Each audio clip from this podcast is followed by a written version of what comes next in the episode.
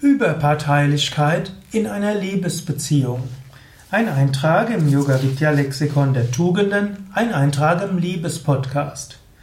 Überparteilichkeit ist ein Wort, das ausdrücken will, dass man in einem Streit zwischen zwei Parteien einen Standpunkt einnehmen muss, der über die Parteien hinausgeht.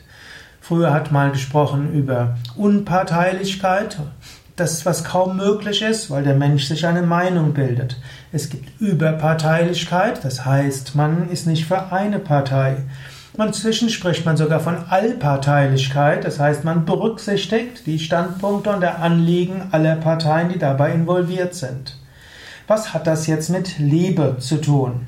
Dieses Jahr auch ein Eintrag im Liebespodcast von und mit äh, Sukadev, das bin ich, von Yoga Vidya. Was hat Überparteilichkeit mit Liebe zu tun? Das kann man sich durchaus fragen. Ich meine, es hat eine ganze Menge damit zu tun.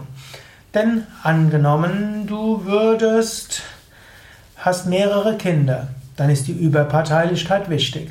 Wenn deine Kinder denken, du magst eine deiner, ein Geschwisterteil besonders stark, dann fühlen sich beide zurückgesetzt. Selbst der, für den du bist, der merkt irgendwo intuitiv, das ist nicht richtig.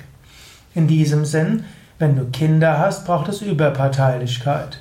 Genauso, angenommen, du hast zwei Elternteile, auch dort ist es wichtig, dass du für beide da bist, nicht nur für ein Elternteil.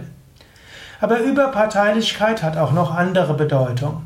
Es mag manchmal so sein, dass du in Situationen kommst, wo du ja irgendwo eine Verantwortung hast und dort ist deine Frau, dein Mann, dein Partner involviert, aber du bist in einer übergeordneten Rolle.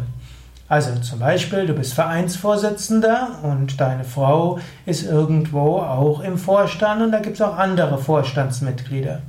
Jetzt darfst du nicht den Eindruck vermitteln, dass du parteiisch bist für deine Frau, sondern du musst dann überparteilich sein. Deine Frau wird sich dann vielleicht verletzt fühlen und das ist dann gar nicht so einfach.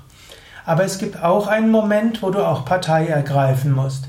Wenn zum Beispiel Menschen irgendwo unfair sind, da musst du auch zeigen, ja, ich bin auf der Seite meiner Frau oder auch auf der Seite meines Mannes. Also in bestimmten Situationen braucht es Überparteilichkeit auch gegenüber der Person, die du liebst. Und in bestimmten Situationen musst du klar sagen, ich stehe zu meinem Partner, ich stehe zu meiner Partnerin. Oder auch, wenn du Lehrer bist und dein Kind ist in der gleichen Klasse wie, an, wie die du unterrichtest. Hier musst du überparteilich sein und darfst nicht Partei ergreifen für dein Kind. Trotzdem hast du eine besondere Liebe natürlich für dein Kind, die sich in anderer Hinsicht auch ausdrücken muss. Also es ist nicht immer einfach mit dieser Überparteilichkeit. Und du kannst selbst jetzt einen Moment lang überlegen, bist du mit deinem Partner in bestimmten Situationen, wo du überparteilich sein musst? Und hat dich das schon öfters vor Herausforderungen gestellt? Hast du das gegenüber deinem Partner thematisiert? Ist das etwas, was, was ihr offen behandelt? Ja, ist nämlich wichtig.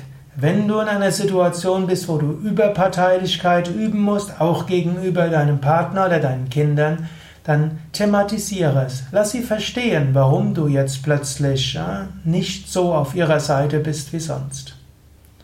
Das waren jetzt ein paar Gedanken. Überlege selbst. Ja, gerade diese ganze Hörsendungsreihe über Liebe und über die Tugenden und Eigenschaften will jetzt nicht einen endgültigen ethischen Kompass geben sondern will dich zum Nachdenken bringen und will dir helfen, dein Verhalten an ethischen Maßstäben auszurichten und deine Maßstäbe auch immer wieder von neuem zu überprüfen. Ja, und du kannst auch gerne mich wissen lassen, was du denkst. Schreibe eine E-Mail an sukadev.yoga-vidya.de oder schreibe auch einen Kommentar. Einen Kommentar auf YouTube, auf iTunes, auf podster.de und auf podspot.de, auf mein.yogavidya.de, auf Facebook oder auf was auch immer für Plattform du diesen Vortrag gehört hast.